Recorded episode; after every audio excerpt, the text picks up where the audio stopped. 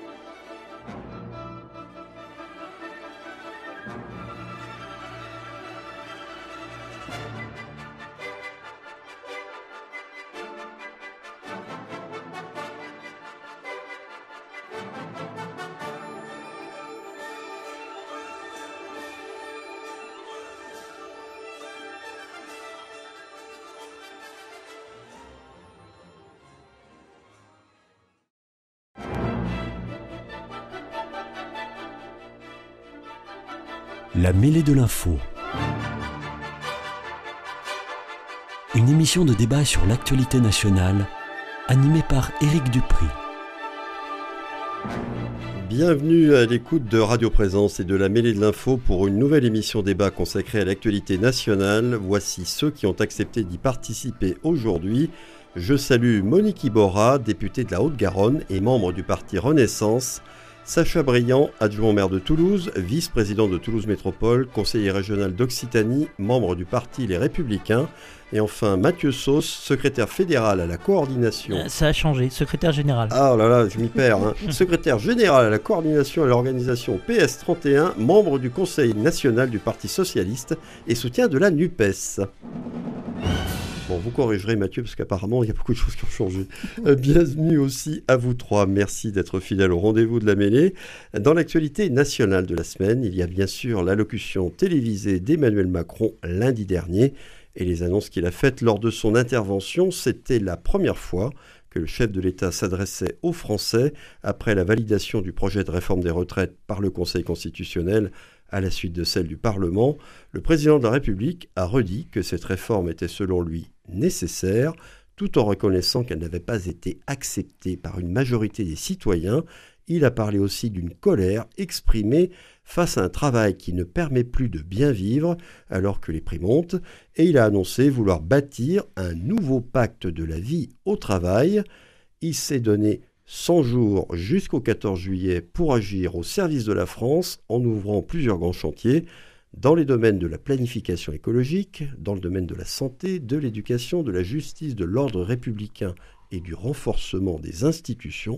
Tout ça, qu'est-ce que vous avez pensé pour votre part du contenu de l'intervention d'Emmanuel Macron et des annonces qu'il a faites? Et nous allons commencer avec Monique Iborra. Bien, écoutez, d'abord merci de, m'avoir invité. Ce que j'ai pensé, en fait, je n'ai pas du tout été surprise, hein, il faut bien le dire. Euh, je pense en effet qu'il devait prendre la parole. Hum, Peut-être aurait-il pu le faire un peu plus tôt, mais il avait bien dit qu'il attendait, euh, et c'est légitime, l'avis du Conseil constitutionnel. Et donc il a pris la parole. Si certains pensaient qu'il prenait la parole pour dire que finalement il retirait la, la, La réforme. le- la réforme, je pense en effet qu'ils ont pu être déçus, mais ils ne pouvaient pas le dire évidemment. Il est passé peut-être un peu vite aussi, mais tout a été dit sur le sujet. Euh, il a bien dit que, en effet, il regrettait, et personnellement je le regrette aussi, bien entendu, qu'on n'ait pas réussi à convaincre les, personnes, les citoyens, et qu'on soit dans, quand même dans cet épisode euh, plus qu'agité par rapport aux organisations syndicales, mais pas seulement, hein, par rapport à une partie des citoyens. Je crois que là, euh, aujourd'hui, évidemment, il nous faut passer à autre chose, ce qui ne veut pas dire qu'il n'y a aucune cohérence avec ce qui s'est passé sur les retraites. C'est pour ça qu'il faut aller plus loin pour sur le travail, parce qu'en effet, on s'aperçoit bien qu'en France, travailler plus, ça pose de problème aux Français. Et que parler des retraites en France, c'est partir, quel que soit le gouvernement, sur des problèmes conflictuels. Donc, en effet, il faut parler du travail, il faut peut-être changer de logiciel, parce que ça me paraît tout à fait important. Les syndicats sont sur un euh, logiciel peut-être qui a besoin aussi d'être un peu modernisé, nous-mêmes par rapport aux conditions de travail, par rapport au travail, par rapport à ce qu'attendent les Français du travail. Euh, et, donc, euh, on est dans une nouvelle phase et on espère, on espère après le calme revenu, euh, c'est pas tout à fait le, moment apparemment, euh, qu'on pourra euh, déboucher sur en, avançant, parce qu'on ne peut pas faire de surplace. On ne peut pas être sur des extrêmes, sur des finalement des solutions qui pourraient être extrémistes, qu'on n'entend pas beaucoup d'ailleurs. Hein. et il nous faut avancer. Il nous faut avancer. Alors, première intervention donc de Monique Iborra. Maintenant, je vais demander à Mathieu Sauce ce qu'il a pensé de l'allocution d'Emmanuel Macron et des propositions qu'il a faites lundi dernier. Alors, les, propositions, objectivement, je ne les ai pas vraiment vues parce que ce pas des propositions. Il a, fait un catalogue de perspectives éventuelles et euh, ça viendra plus tard, les propositions concrètes. Euh, moi, ce que j'en ai pensé, c'est que c'était un discours qui était. Euh, Enfin, je reviens quand même sur la jeunesse de ce discours. Euh, il est obligé de promulguer la loi en pleine nuit, à 3 heures du matin, un peu seul. Il y a, un côté symbolique un peu euh, compliqué. On, a l'impression que, que, le président euh, est seul, qu'il n'a pas autour de lui une équipe euh, de. Il a épuisé un à un tous ses ministres. Dussopt y est passé, Borne y est passé. Et il se retrouve là seul à prendre cette décision-là de promulguer la loi à 3 heures du matin. Alors on va me dire oui, ça arrive habituellement, etc. Mais il y avait un petit côté, euh, je sais pas, au niveau de la symbolique, il y avait un petit côté, je me permets le mot, mais pathétique. Euh, j'imaginais le président euh, signant un bout de feuille en bas d'un truc dans la nuit de vendredi à samedi. C'était un petit côté, je sais pas, au niveau du symbole, il y a quelque chose qui ne va pas. Et quand je quand j'écoute les propos après tenus, euh, après son allocution, notamment par Pierre Rosan Vallon, qu'on peut pas traiter d'extrémiste de gauche, euh, euh, notamment dans le, dans le quotidien, je me rends compte qu'il y a une crise démocratique très grave. Et quand Monique, je, comprends en plus sa position, Monique Iborra essaye de, de passer outre cette réforme des retraites, en fait, ça ne passe pas. Euh, on l'a vu encore aujourd'hui, il y avait des manifestations. Alors certes, on a retiré maintenant la possibilité d'avoir des casseroles pendant les manifestations pour faire pour pas faire trop de bruit euh, pendant la visite présidentielle. Mais en l'occurrence, il y a une véritable il y a 80% de la population qui est contre cette réforme. Euh, je crois qu'on ne pouvait pas passer et on ne pourra pas passer à l'acte 2 euh, de Macron aussi facilement, même s'il y a des perspectives qui sont envisagées euh, par lui-même. Je crois que ça, sera vraiment très très compliqué pour cette majorité-là.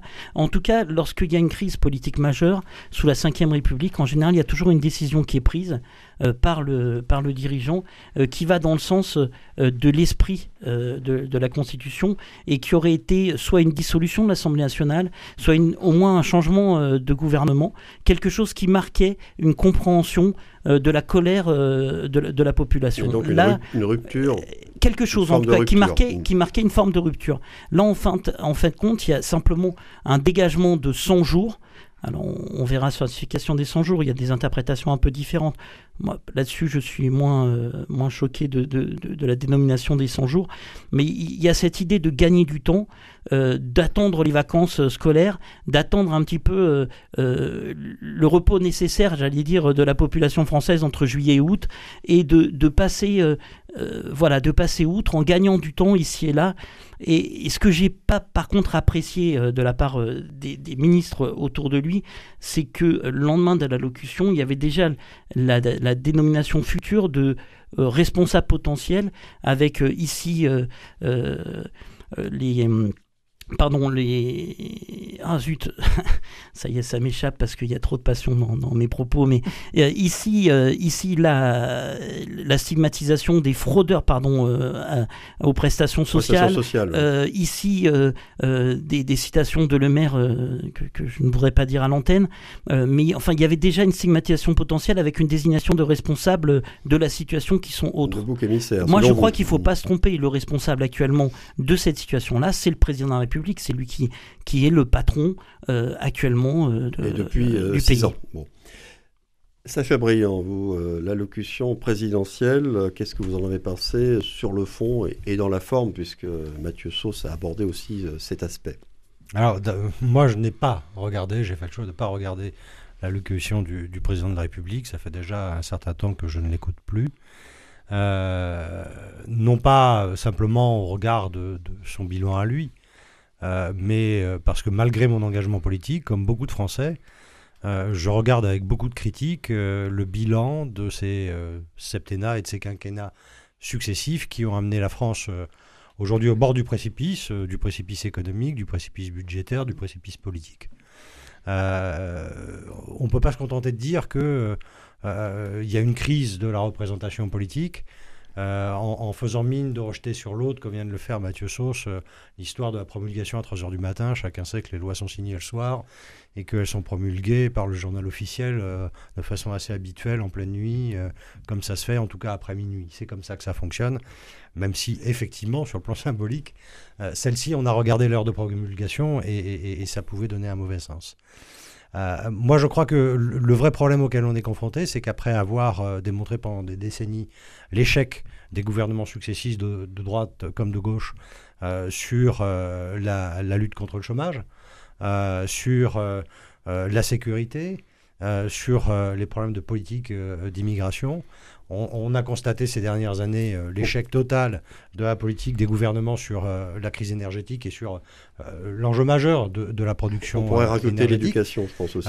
et que tout ça s'inscrit sur des crises de fond comme celui de, de la santé, euh, comme celui effectivement euh, de, de, l'éducation, puisque on le voit, euh, on a une évolution du niveau éducatif inversement proportionnelle aux effectifs de l'éducation nationale. Bref, on, on arrive aujourd'hui au bout de cette logique d'alternance droite-gauche qui ne servait qu'à cacher l'échec des gouvernements successifs. Et, et je crois que on entre dans une période où si on n'est pas capable de relever le gant du débat pour poser avec des mots simples euh, le diagnostic des problèmes, ah bah, ce sont les, euh, les extrêmes, l'extrême droite et l'extrême gauche, euh, qui, qui vont emporter la mise. Et je crois qu'aujourd'hui, on est à, à, ce point de rupture. Alors, il y a deux, soit on continue à, les arguties, Monique Iborra qui essaie de défendre l'action du gouvernement, c'est naturel. Mathieu Sauce qui le critique, y compris sur des aspects symboliques sans aller au fond des choses, c'est naturel. Moi, je crois qu'il euh, appartient aux partis politiques euh, vraiment de remettre sur la table les vrais sujets et puis d'essayer de, faire des propositions en évitant de stigmatiser. Je suis désolé. On peut, je peux comprendre la remarque de Mathieu Saut sur les propos de, Bruno Le Maire. Sauf que la réalité, c'est qu'il y a une vérité derrière cela. On le sait. Tout le monde le sait. Mais simplement, il ne faut pas le dire parce que ce n'est pas politiquement correct. Eh bien, arrêtons arrêtons de limiter le champ de notre discussion au politiquement correct. Arrêtons de nous cacher devant des, préventions euh, de pucelles pour essayer de poser les sujets et d'en discuter sérieusement. Oui, parce que sinon, selon vous, on les, on les abandonne justement aux extrêmes. de toute manière, euh, la, question de la dissolution a été évoquée par Mathieu La réalité, c'est que euh, ce ne serait pas une dissolution, ce serait un suicide politique. et, que, et, ce serait un suicide politique, pas seulement pour le gouvernement, ce serait un suicide politique pour ce qui reste du PS et ce qui reste des LR. Et tout ça au bénéfice de ceux qui aujourd'hui sont en train de phagocyter le PS, c'est-à-dire l'extrême gauche, et de l'extrême droite. Monique Iborra. Après, ce que vient de dire Sacha Briand, comment vous réagissez Et ce qu'a dit aussi Mathieu Sauce, bien sûr.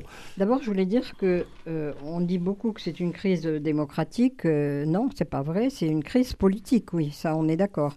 Une crise démocratique, je ne vois pas en quoi ce serait une crise démocratique. Le président de la République et les députés euh, ont défendu euh, cette, réforme de retraite.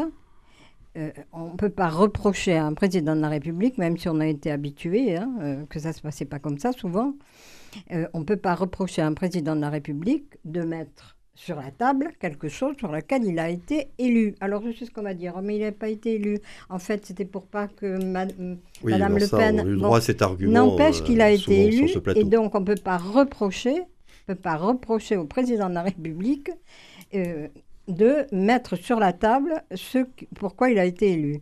Au niveau du Parlement, pas faire de longs, de longs discours sur le Parlement aujourd'hui, sur l'Assemblée nationale en particulier, avec les deux extrêmes, dont un extrême qui bouge beaucoup mais qui propose rien, sauf la retraite à 60 ans. Moi, je veux bien qu'on remette sur la table la retraite à 60 ans, mais enfin, c'est pas sérieux. C'est pas sérieux. Euh, Dans votre émission, j'ai essayé d'expliquer la dernière fois pourquoi c'était pas possible. Euh, je veux bien, sur le, le, le, le Front National, le Rassemblement National, qui ne parle pas, et moins elle parle et plus elle engrange, c'est parfait. Donc, euh, à l'Assemblée nationale, le 49.3, il a été utilisé par Rocard, euh, je ne sais pas, 25 fois, Ouais, je crois. sûr. 25 fois. Donc, on, ce n'est pas une crise démocratique, c'est une crise politique. Sur ce qu'a dit euh, Sacha Briand, bien sûr que l'alternance a montré que les partis politiques, que ce soit LR, que ce soit le Parti socialiste, en fait, en fait, quand Macron est arrivé, c'est bien parce que ces deux partis politiques s'effondraient. S'effondraient. Et ils ne sont pas encore, il faut bien le dire, ils ne sont pas encore euh, très vivants. L'effondrement C'est s'est le- plutôt poursuivi c'est le, c'est le moins qu'on puisse dire. Donc, moi, je veux bien qu'on dise Ah ben, ce qu'a fait Macron, en fait, c'est un bilan négatif. D'abord, je le conteste. Je le conteste, ne serait-ce que pour le problème, alors pas sur tous les sujets, mais déjà sur le problème du chômage. Franchement. C'est la baisse de la démographie, de la démographie Non, active qui, att- att- qui emporte la attendez, effet mécanique. Sur le plan, sur le plan de l'économie, ce qu'on oublie, et puis j'arrêterai là pour le moment. déficit record Ce du commerce extérieur. Je ne vous ai pas coupé.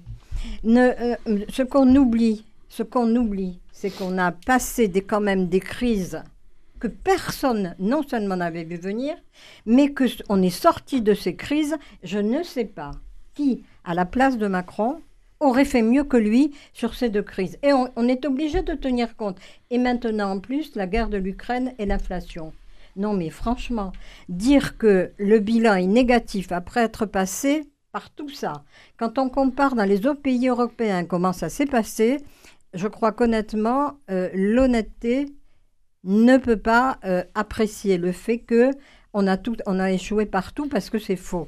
C'est faux. Euh, J'aurais revenir quand même à l'allocution d'Emmanuel Macron, à ses annonces. Est-ce que vous pensez que ce qu'il a dit et le ton qu'il a employé pour le dire est de nature à apaiser la colère tout de même, parce que c'est pas contestable, de beaucoup de nos concitoyens Est-ce qu'il a été juste comme on le dirait d'un musicien, euh, dans la façon dont il a présenté les choses? Est-ce que ça peut répondre aux inquiétudes, au désarroi de beaucoup de nos concitoyens Si je, si je peux euh, répondre, hein, parce que j'étais interpellé, mais j'ai fait.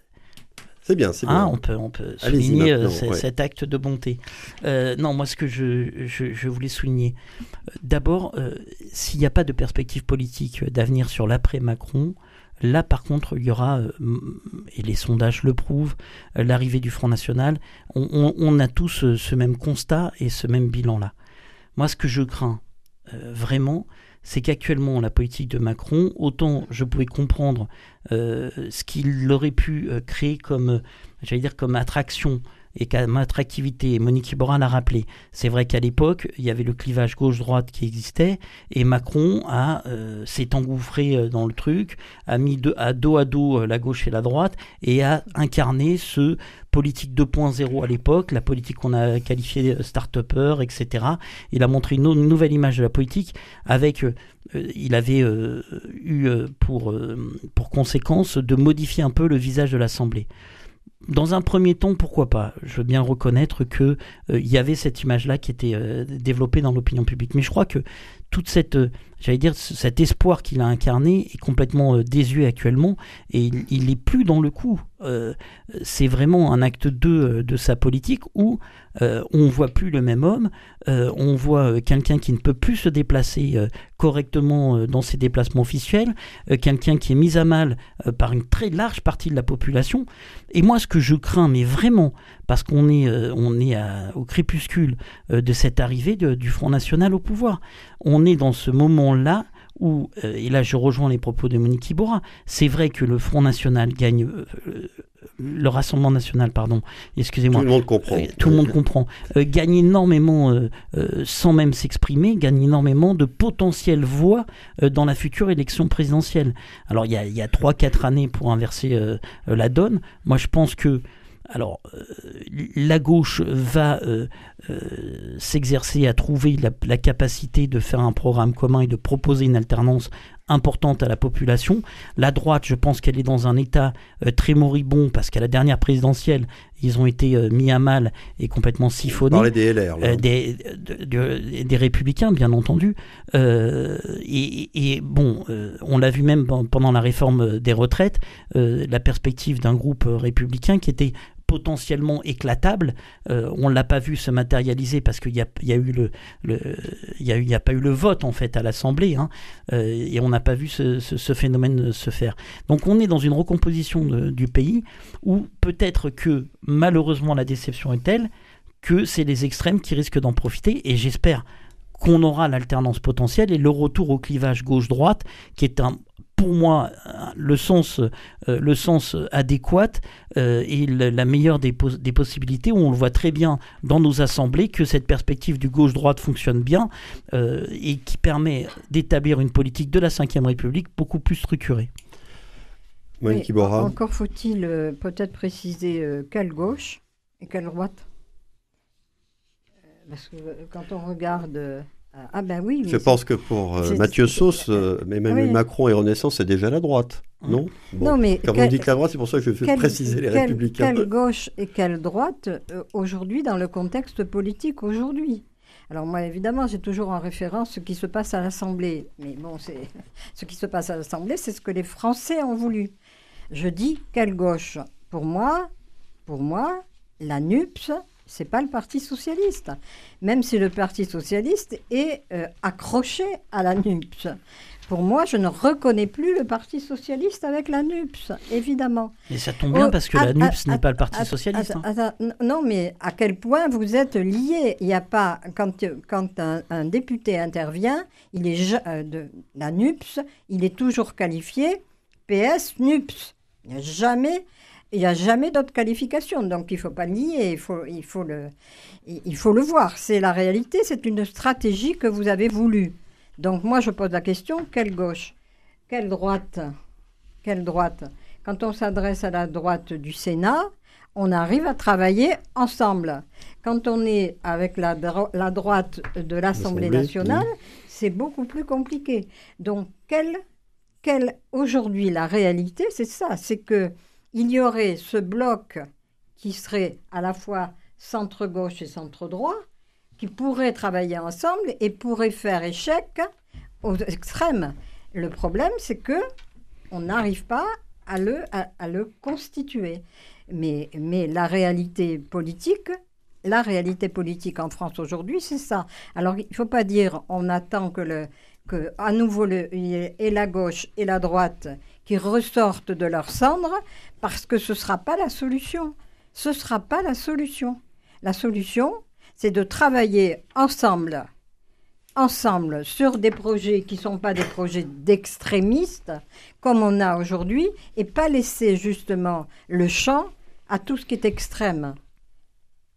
Bon, attendez, Sacha Briand, j'aurais quand même sur les possibilités de travailler euh, avec Emmanuel Macron et, ceux aujourd'hui qui, le soutiennent. Il a euh, identifié, énoncé un certain nombre de, grands chantiers. Est-ce que vous, vous voyez dans les axes qu'il a définis euh, des points sur lesquels vous pourriez vous entendre avec lui Encore faut-il leur donner du contenu, évidemment? on peut toujours s'entendre avec un gouvernement sur tel ou tel point, mais, le problème, ça n'est plus celui de dire comment sortir euh, une majorité pour travailler. Euh, il peut y avoir peut-être des majorités euh, sur des réponses concrètes à des sujets réels. Mais le problème, c'est qu'on n'en est plus à, rechercher une majorité de sauvetage au radeau de la Méduse. Et le problème, c'est qu'aujourd'hui, on, on, tente de, construire, et, on voit bien les appels du pied qui sont tout à fait légitimes euh, de la part du gouvernement pour essayer d'élargir sa majorité. Euh, sauf que à avoir euh, fait comme ça a été la stratégie d'Emmanuel Macron, détruire le PS, essayer de détruire LR, bah, il se trouve avec un, champ politique qu'il a rassemblé autour de lui et qui lui a permis d'être élu deux fois, mais un champ de ruines au-delà. Et donc aujourd'hui, ça n'est pas la question d'un accord politique entre ceux qui effectivement se retrouvent dans les principes de la République face à ceux euh, qui, euh, euh, de mon point de vue, ne, sont plus dans, le champ, républicain. dans, le champ républicain, c'est celui de dire si on veut être capable de répondre concrètement au problème, il faut enfin mettre les choses sur la table, mettre des mots sur les difficultés, faire des propositions concrètes et ne pas sortir des, des phrases creuses euh, la transition écologique, ok, euh, tout le monde est d'accord, oui, bien sûr. C'est pas nouveau, ça, euh, comme sujet. Réforme de l'éducation, d'accord, ok, on a envie que. C'est oui, laquelle On, attend justement des propositions. Mais le problème, c'est quoi Moi, ça fait, ça fait des décennies, pardon, mais euh, je, me souviens, mais je vais passer pour un vieux. Euh, dans les années 90, euh, on avait ce qu'on n'appelait pas à l'époque une, espèce de think tank avec des amis qui partageaient la vision gaulliste comme moi. On avait publié un certain nombre de propositions sur la réforme de la politique éducative. Moi, j'en reste à ce que je disais il y a 30 ans lire, écrire et compter. Quand je vois le programme de l'éducation nationale, quand j'entends le ministre de l'éducation nationale, et pas que celui-ci, un certain nombre, avec peut-être une réserve sur Blanquer qui, à mon avis, lui, avait une vision un peu plus pertinente. Mais lire, écrire et compter, arrêtons de... Euh, personnellement, je suis toujours stupéfait quand je vois qu'il y a en cours de maternelle ou de primaire des cours d'anglais, alors que l'on sait qu'il y a la moitié des gamins qui sortent du collège qui ne savent pas écrire français. Voilà. Arrêtons de faire cette espèce de politique paillette qui consiste à dire on va faire telle chose, le numérique, la révolution du numérique, quand on a des générations entières qui ne savent plus écrire français, qui ne savent même plus lire français. Mathieu Sauce, euh, vous, alors on reviendra sur la réforme de l'éducation, non, c'est un autre débat. mais de manière générale, sur les chantiers euh, que dit vouloir ouvrir Emmanuel Macron, euh, est-ce qu'il y en a certains sur lesquels vous vous retrouvez Est-ce que vous attendez de voir cette fameuse feuille de route que doit produire en, Elisabeth réalité, On ne peut pas vraiment se retrouver euh, sur les chantiers parce qu'on a, on a, on a mis euh, des formules génériques, mais on ne sait pas encore ce qu'il y a derrière. Justement, on attend la feuille de route. on attend la feuille de route. et, là, on pourra se prononcer. Ce serait malhonnête de ma part de me prononcer en amont sur transition écologique. Qu'est-ce qu'on entend par transition écologique? Comment est-ce qu'on passe? Est-ce que c'est le tout électrique? Est-ce que c'est pas tout électrique? Enfin bon, voilà. Est-ce que c'est les ZFE Est-ce que c'est pas les ZFE On ne sait pas encore. Donc on va attendre qu'il euh, y ait une proposition. Mais moi, ce qui m'ennuie, c'est que cette, séquence quand même de la, réforme des retraites, euh, elle, elle, nous a heurté quand même. Moi, ça fait trois mois euh, trois mois qu'on était en train de lutter, trois mois qu'on demandait audience, trois mois qu'on demandait de l'écoute, et il n'y a pas eu ça, de la part de l'exécutif. Alors certes, on peut rentrer, euh, je sais, et, les objections, on les connaît par cœur, mais le constat est là. Et il n'y a pas que moi qui le fais, puisque le président lui-même fait un petit peu le, constat. Il fait pas de mea culpa, hein, attention, euh, il n'en est pas là, mais il fait un constat. Et moi, ce que je voulais dire, c'est que peut-être que euh, en, lisant, en réfléchissant, en regardant, peut-être que tout simplement le président en place a un petit défaut euh, qu'il n'a jamais pu gommer, c'est qu'il n'a jamais été élu de terrain. Et quand j'ai face à moi un Sacha Briand qui est maire adjoint de la ville de Toulouse, euh, Monique Iborra qui a été dans sa circo et qui a été conseillère régionale, qui a connu un petit peu le contact humain et le contact terrain, je pense que Macron pâlit de ça et a du mal avec, avec cette, cette comment envisager, comment parler à l'autre, et on l'a vu dans cette allocution. Parce qu'il aurait pu avoir euh, des mots euh, bien plus humains, avec des vraies réformes concrètes, qui auraient peut-être pu relancer un petit peu, ou, tout au moins euh, faire parler d'autre chose que cette réforme des retraites, mais ce n'est pas le cas. Et je pense qu'il a, il a il, a ce, il pallie de ça, il pallie de ce fait de ne pas avoir cette expérience politique nécessaire qui fait que bah, un, homme ou une femme politique euh, gravit des échelons, euh, essaye de gagner en responsabilité au fil du temps, euh, et puis prend les responsabilités qui lui viennent, mais toujours avec ce regard humain et ce contact humain avec l'autre. Je crois que le président l'a, malheureusement l'a pas eu. C'est un très bon énarque, c'est un cerveau très bien constitué, mais malheureusement sans faire sans faire de chasse à l'élite, c'est pas ça que je dis. C'est que cette expérience de contact humain, je pense qu'il ne l'a pas. Oui, alors souvent est pointé le manque d'empathie ou le soi-disant manque d'empathie, prétendu manque d'empathie d'Emmanuel Macron. Euh, tout de même, euh, vous avez vu, il a annoncé qu'il voulait bâtir un nouveau pacte de la vie au travail dans les prochaines semaines. Il a convié les organisations syndicales et même patronales à l'Élysée afin d'en discuter avec leurs représentants.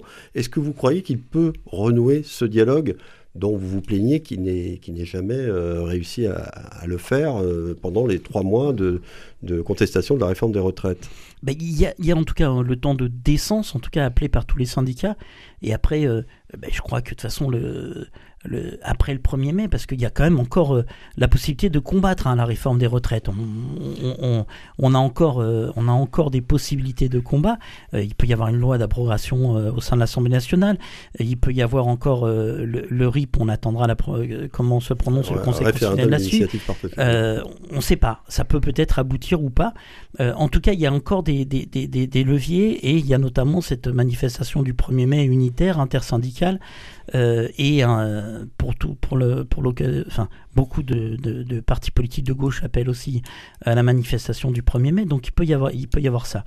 Euh, donc je, je en tout cas, apparemment, vous ne faites pas crédit d'avoir une véritable volonté de renouer un dialogue avec les organisations je sais, syndicales. Je sais pas. Je sais pas. il a euh, je ne sais pas si ce sera une concertation ou si ça sera vraiment euh, une mise en place de politiques communes ou, ou, des, ou des objets euh, de négociation. Je ne sais pas. on attendra un peu. Euh, on verra. Euh, c'est difficile de se prononcer quand même en amont, ça serait malhonnête intellectuellement. On ne sait pas, peut-être que, que dans 100 euh, jours, il va retrouver un peu d'aura dans certains syndicats. Peut-être que je, je, je, je, méconnais ça. Mais je crois que ça va être quand même très, très, très, très compliqué parce que l'intersyndicale qui était présente, il n'y avait pas que des gens d'extrême gauche ou de la gauche qui protestent, il y avait aussi des personnes qui tout simplement ne voulaient pas travailler deux ans plus euh, de leur vie, euh, parce que il y a des métiers pour lesquels deux ans de plus, c'est quand même beaucoup, et c'est coûteux, deux ans de vie. Vous, Monique Iborra, vous pensez qu'Emmanuel Macron peut renouer le dialogue avec les organisations syndicales? Les premières actions après son allocution euh, ne rendent pas très optimistes en ce sens. Oui, je pense qu'au-delà des, des organisations syndicales dont le contact est absolument indispensable en démocratie sociale. La France est une démocratie sociale. Donc, euh, évidemment, au-delà des organisations syndicales, c'est aux Français qu'il faut s'adresser aussi. Et pas qu'aux organisations syndicales. Donc, alors évidemment, là, on est autour des organisations syndicales parce qu'on a vécu les, retraites, mais moi, ce qui me frappe. On peut parler des corps intermédiaires en général. oui, absolument, absolument. Ce qui me frappe, mais vraiment, ça me frappe, quand on regarde le contenu de la réforme ce qui me frappe, c'est à quel point, et ça veut dire qu'on a été mauvais, hein, à quel point... Pour l'expliquer, vous voulez dire Absolument. À quel point c'est peu révolutionnaire par rapport à ce qu'on aurait pu faire. Qu'il y a un décalage énorme entre ce qu'est cette réforme et comment elle est ressentie. Alors, je ne dis pas qu'on ne sommes pas responsables. Et c'est la raison pour laquelle, d'ailleurs, les autres gouvernements ont tous fait des réformes de retraite. La dernière, euh, que je connais bien quand même, c'est celle de Hollande, la réforme Touraine. pourquoi c'est passé facilement? D'une part parce qu'il y avait Berger derrière, ça c'est sûr et certain. Moi je me souviens, avec Hollande, c'était Berger qui était Premier ministre. Dès qu'il y avait une, modification, une nouvelle loi, on appelait Berger pour lui demander s'il était d'accord ou pas. Et Sapin a tout fait pour faire en sorte que on, bâtisse une démocratie sociale à l'allemande, ce qu'on n'est pas arrivé à faire et qu'on n'arrivera jamais à faire en France. Pas la peine de regarder là-bas, parce que les syndicats en France, c'est pas des syndicats chez nous, et les Français, ce ne sont pas des Allemands. Mais donc, je persiste à croire que cette réforme qui a été mal expliquée, Mais est-ce qu'il est facile d'expliquer la réforme des retraites en France? Non, c'est toujours très compliqué parce que elle est illisible, illisible. Quand vous arrivez à la retraite, vous voulez savoir, jusqu'à présent, qu'est-ce que, qu'est-ce que vous alliez toucher réellement Eh bien, c'est le parcours du combattant. Expliquer la retraite aujourd'hui, c'est, je ne dis pas mission impossible, mais en, en tout cas, c'est très compliqué. est-ce que justement, il ne faudra pas simplifier les choses alors, mais que les gens comprennent mais, mieux? Mais simplifier les choses, évidemment, mais quand vous avez quand même un diktat à la fois des organisations syndicales qui disent, qui vous disent 65 ans c'est trop, 64 ans il n'en est pas question. On ne veut pas, on ne veut pas de mesure d'âge et c'est à prendre ou à laisser. Eh bien vous laissez. Eh bien vous laissez. Sacha Briand, vous êtes d'accord? Vous pensez que le, gros problème, en fait, c'est que cette réforme aurait été mal expliquée et que de nouveau, ce qu'a pu annoncer Emmanuel Macron euh, lundi aurait été mal compris? Monique Libora évoquait tout à l'heure la situation exceptionnelle qu'on a connue au début de ce, quinquennat, ce qui est indiscutable.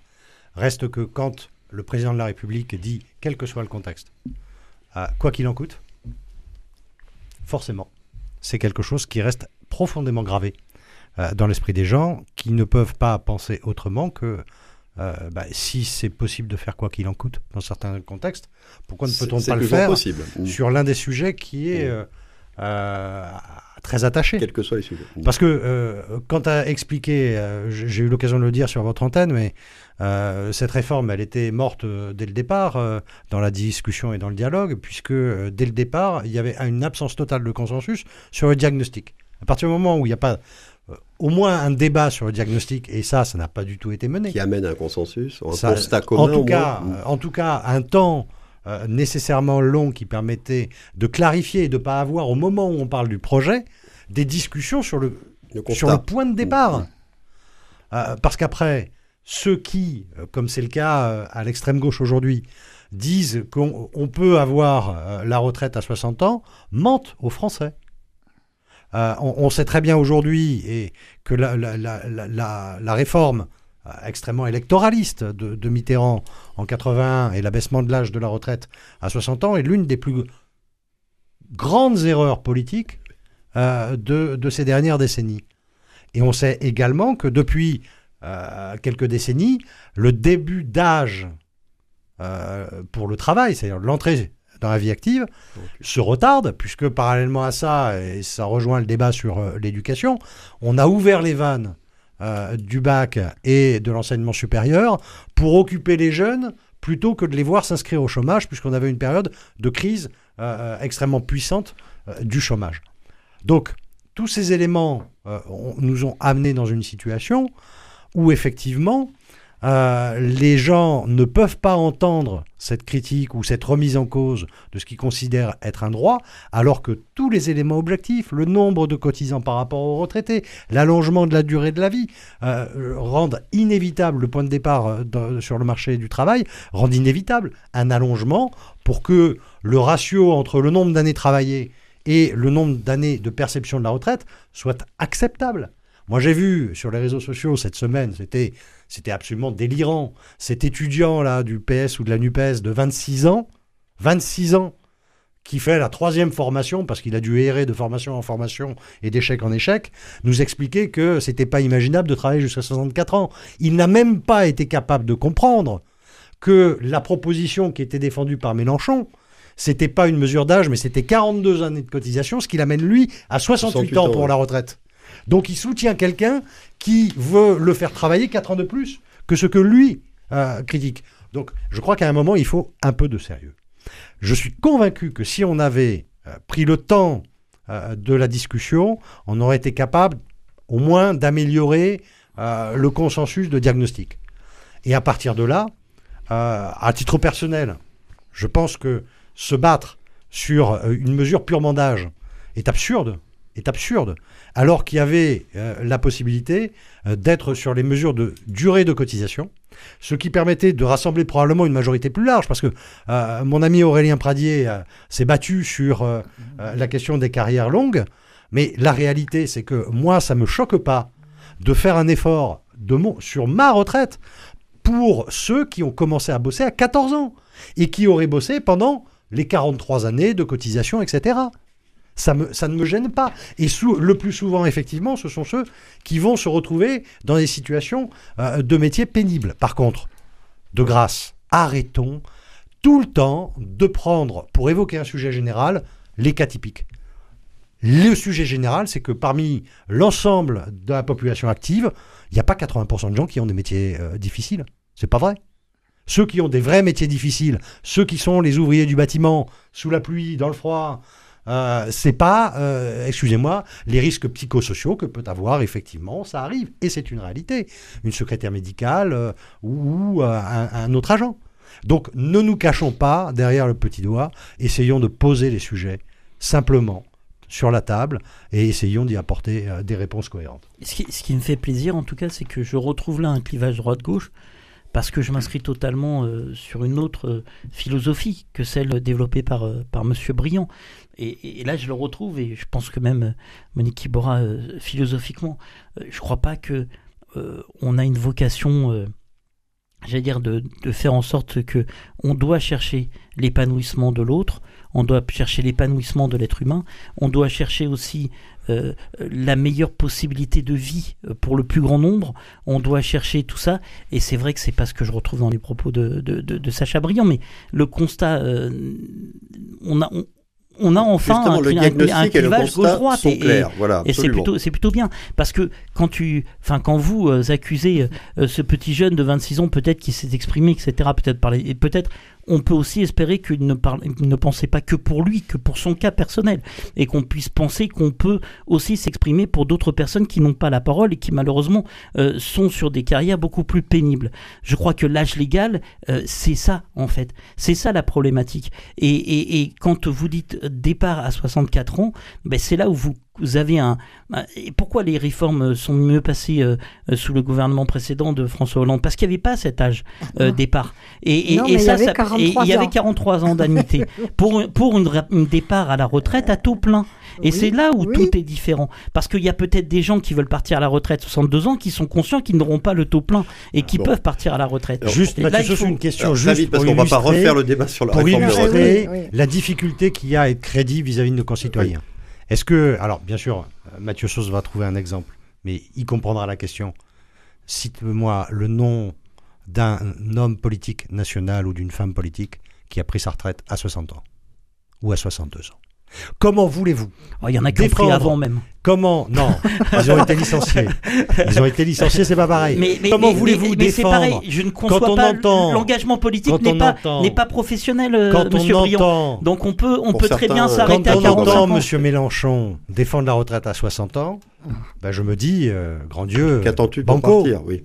Et oui, mais c'est justement parce on, on va pas euh, repartir là-dessus. C'est pas un métier. Je voudrais qu'on revienne à l'allocution d'Emmanuel Macron et à l'utilisation de cette expression 100 jours, je me donne 100 jours euh, pour, euh, pour convaincre en quelque sorte hein, sur les, chantiers qu'il va lancer, euh, dont on va avoir la feuille de route d'ici normalement quelques jours de la part d'Elisabeth Borne. il y a beaucoup de gens, des élus, des journalistes qui ont été un peu étonnés par l'emploi de cette expression, qui renvoie en France en tout cas aux fameux 100 jours entre le retour de Napoléon au pouvoir en mars 1815 à la défaite de Waterloo en juin de la même année, puis à son départ définitif cette fois-ci du pouvoir. Est-ce que ça vous a étonné? Est-ce que vous pensez que c'est une communication politique un peu curieuse, voire euh, fautive? C'est à moi de. Oui, Mathieu Saut, vous avez la parole, je vous la redonne. Pardon. Euh, moi, ce que je crois, euh, c'est que il y a des petits soucis au niveau de, au niveau, au niveau des communicants parce qu'Emmanuel Macron n'est pas tout seul lorsqu'il fait un discours et qu'a priori il est entouré euh, d'une bande de communicants et c'est vrai que c'est malheureux euh, ces 100 jours moi personnellement ça m'a pas plus, plus choqué que ça. la, la, référence historique, elle est là. Bon, après, j'ai aussi euh, euh, la conception euh, d'une campagne électorale où quand vous arrivez, et c'est là où c'est encore plus curieux, mais quand vous arrivez normalement en début de mandat, vous préconisez ou vous donnez votre première interview à la presse devant le parterre de, journalistes et vous annoncez vos 100 premiers jours, ce que vous allez effectuer dans les 100 premiers jours. Donc je pense qu'Emmanuel Macron voulait passer le message de c'est un nouveau quinquennat, enfin c'est un nouveau... Oui, mais ça, ça l'impression dans, dans, ce cas-là que le quinquennat commence maintenant. Voilà. Mais, mais, mais, en tout cas, à mon avis, c'est ce qu'il voulait donner comme impression. C'est-à-dire, euh, ok, cette réforme des retraites marque le pas euh, d'un truc où je vous ai pas compris.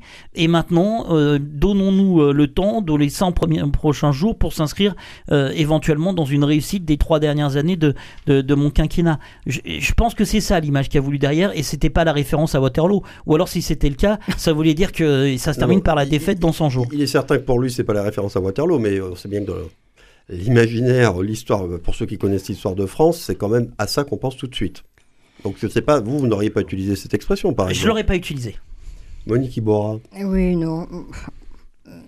Que, que dire Que dire euh, C'est pas le sujet. C'est un problème. euh, Non, non, c'est pas ça. C'est Bah, lui vraiment- qui a employé l'expression, personne vraiment- ne lui a fait non, dire. Non, non, non, mais c'est vraiment euh, un problème de forme, bien entendu. Moi, je pense que ce qu'il a voulu dire, me semble-t-il, c'était, et et ce qu'il a aujourd'hui d'ailleurs, hein, la réforme de retraite, c'est un préalable. S'il n'y a pas de réforme de retraite, on ne pourra pas garder euh, la politique qu'on veut mener, c'est-à-dire avec la protection, quoi qu'il en coûte, déjà, et euh, la protection sociale telle que nous l'avons aujourd'hui en France. Donc c'est un préalable. Et donc, d'une certaine manière, on a passé ce cap, pense-t-il. Maintenant, on commence à écrire une nouvelle page, une page blanche. Alors bien sûr que son quinquennat a commencé, euh, son quinquennat a déjà commencé, mais comme lui, la- il a, tort ou raison, comme il considérait que la réforme des retraites, c'était la réforme qu'il ne pouvait pas ne pas faire, pour lui, c'est un nouveau départ. Alors, euh, 100 jours, 90 ou 50, peu importe, peu importe. Euh, Emmanuel Macron euh, a des qualités et des défauts. Vous savez, tout- moi, ce que je retiens aussi, c'est que ça. que ce soit Sarkozy, que ce soit Hollande, que ce soit Macron, de toute façon, les trois sont passés quand même, sont passés un peu À part à des la périodes d'impopularité terribles. ça, euh, des oui, Français, parce que les Français n'aiment pas, n'aiment pas, n'aiment pas le pouvoir qu'eux-mêmes ne peuvent pas partager. Et c'est c'est une qualité ou un défaut, peu importe, mais c'est une réalité. Macron exaspère même ce sentiment. Pourquoi? Parce que il n'a pas le logiciel et il n'a pas le langage habituel qu'ont les présidents de la République. Sarkozy était disons, un, un peu plus brutal. Hollande ne l'était pas du tout. Mais en même temps, en même temps, l'efficacité, l'efficacité, c'est ce que recherche Macron. C'est être efficace. Être efficace. Évidemment, en politique, c'est pas forcément un vocable qui passe euh, facilement. Efficace en politique, euh, la plupart du temps, on l'est pas efficace. La réalité, c'est celle-là. Et c'est pour ça qu'on a des alternances et c'est pour ça qu'on n'est jamais content. On n'est pas efficace en politique. Bien, quand un homme qui veut être efficace, mais qui le prouve surtout, bien, on doit accepter en effet que sur le plan de la forme, eh bien, ça puisse déraper et ça puisse, en effet, euh, faire que les Français n'arrivent pas à se retrouver en lui. Et, pour apprécier un homme politique ou une femme politique, c'est-à-dire être populaire, ce qui ne veut pas dire être efficace, être populaire, eh bien, il faut que les gens puissent se retrouver dans celui qui incarne finalement le pouvoir. Très difficile pour les Français, d'une manière générale, de se retrouver dans Emmanuel Macron. Et il en est conscient, selon vous, et il fait, bon, il fait avec, euh, parce que Non, il- mais je crois qu'il lui, se pose il a son plan type- et il le suit. Je crois qu'il ne se pose pas ce type de questions. Il a voulu être président pour faire, pour faire. Pour être efficace, comme vous Et dites. pour être efficace, pour faire, il sera plus président de la République, il sera autre chose. C'est pas un problème pour lui. Et, et- et voilà, ce qui est, ce qui est pas vrai pour les autres hommes politiques qui ont, comme tu dis, comme vous dites, un parcours euh, euh, d'élu local, puis euh, élu national, puis pour- pourquoi pas ministre, pourquoi pas président de la République. Lui, c'est rien de tout ça. Il a été ministre tout de même. ri- mais bon, oui, il a- après, il n'a pas été élu Il, terrain. il a hein, été ministre, mais il Ah n'a mais jamais, il n'a jamais été eu de élu mandat local. Et avant d'être Donc ministre. on ne peut pas demander à Emmanuel Macron d'être ce que les autres sont, ce que les autres politiques sont. On ne peut pas lui demander, mais en même temps c'est un vrai défaut, parce que les gens ne peuvent pas se retrouver en lui. Oui, parce qu'aujourd'hui, on parle même de haine à l'encontre d'Emmanuel Macron de, de beaucoup, Ah, beaucoup ben, de Français. ce qui est Euh, et vous- inadmissible. Vous, devez la, sen- la sentir vous-même, vous-même en tant qu'élu, mais je pense. moi, hein. non seulement je le sens, mais oui. par rapport à moi, moi, ça m'est égal. Euh, parce que ça, vraiment, ça ne me gêne pas beaucoup. Mais par rapport à cette haine, la haine que qu'on voit, et parmi la, nu, la NUPES en particulier, rien que pour ça, moi, je ne pourrais pas être avec eux, tu vois. Ouais, mais alors là, Euh, je la, parle des Français. la euh, haine, la haine qu'on voit contre un homme, c'est barbare, quoi. C'est pas, c'est pas acceptable. C'est pas acceptable. Et d'ailleurs, il accepte trop. hein. Moi, j'en accepterais beaucoup moins. hein, Enfin, on a connu quand même la fin du mandat Hollande où c'était quand même assez compliqué. Oui, aussi. mais Sarkozy Oui, aussi, mais- euh, moment donné. Euh, Sacha Briand, alors je reviens aux 100 jours. Je sais que vous êtes féru d'histoire. Vous, qu'est-ce que vous en pensez de l'utilisation de cette expression? Euh, Mathieu Sauce l'a dit, c'est euh, une formule euh, qui est utilisée euh, parce qu'elle sonne bien, mais c'est vrai que beaucoup de personnes n'en connaissent plus tout à fait. On en- on en revient au problème d'éducation. oui, bah oui, oui, oui, non, mais c'est une réalité. Euh, sans compter que les 100 jours commencent quand même par une remontée triomphale. Et Oui, que, oui, oui, Là, oui. c'est plutôt la descente aux enfers. oui, oui, mais peut-être qu'il euh, espère cette remontée triomphale dans les, les semaines Alors, qui viennent. les 100 jours peuvent se terminer comme là, euh, le les autres avaient 100 commencé, mais pour lui. hein. je, je- je- je ne le crois pas. Euh, dans ce qu'a dit Monique Iborra, il y a quelque chose qui est intéressant, c'est le, le faire et les actes. Euh, c'est vrai que les élus locaux sont beaucoup plus confrontés à la réalité quotidienne. Et, et moi, j'ai en tête, euh, euh, par- Pardonnez-moi cette digression, mais j'ai en tête euh, euh, ce que Jean-Luc Boudinck ne cesse de nous dire euh, à la mairie ou à la métropole.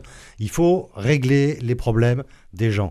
Essayer d'être systématiquement sur la question des problèmes quotidiens. Euh, et c'est ce à quoi nous nous employons depuis, euh, depuis 2014.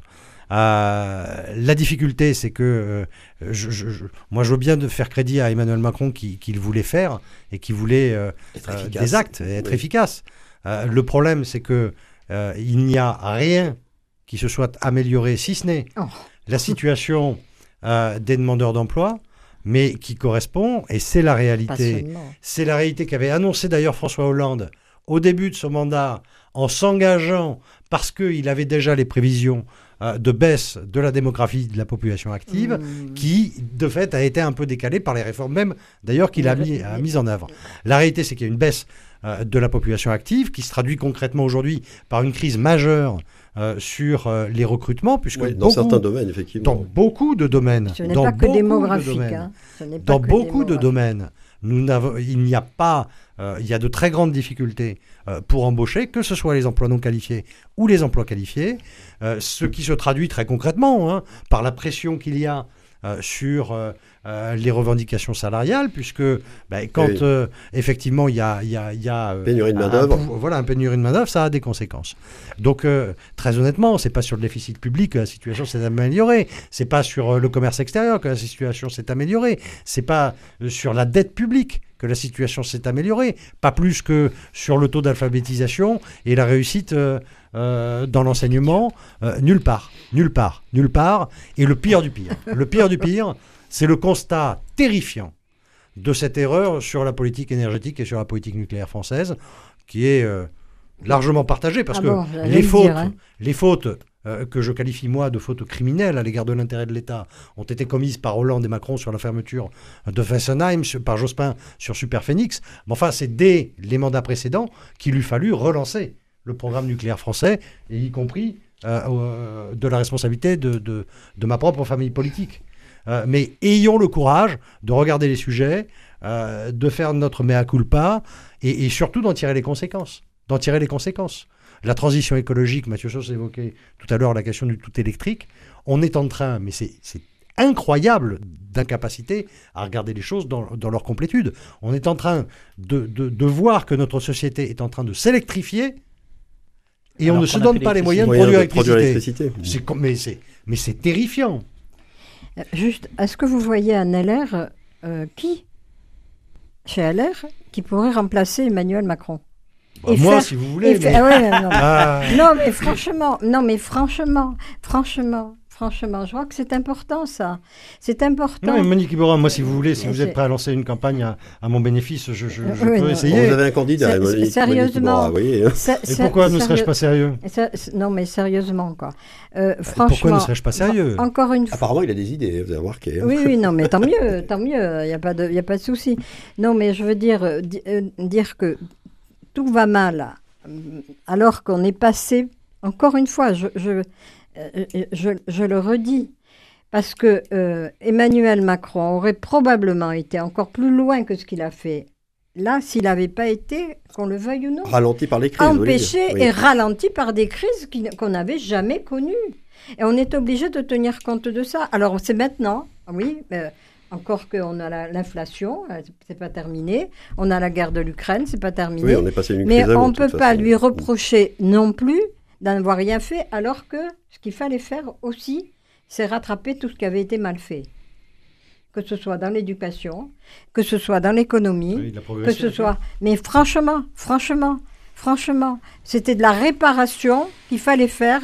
Et la réparation. Il avait été ministre sous Hollande tout de même. Oui, hein, enfin, bon. il avait été ministre. Il sous avait été Hollande. ministre sous Hollande et, et, et- et Monique Borra a été députée. euh, Alors, Ah non, on- mais- on, va arrêter là ce, ce Je ne débat. dis, parce je que ne dis on- pas que. Je Non, ne mais dis c'est pas vrai, que Monique, je- tu non, pas- mais je ne dis pas que c'est pas vrai. On va arrêter. Je ne dis pas que c'est pas vrai. Ce, ce que je conteste, c'est que ce que j'entends, à savoir, Emmanuel Macron n'a rien Oui. fait, rien ne va bien, et c'est à cause de lui. Bon.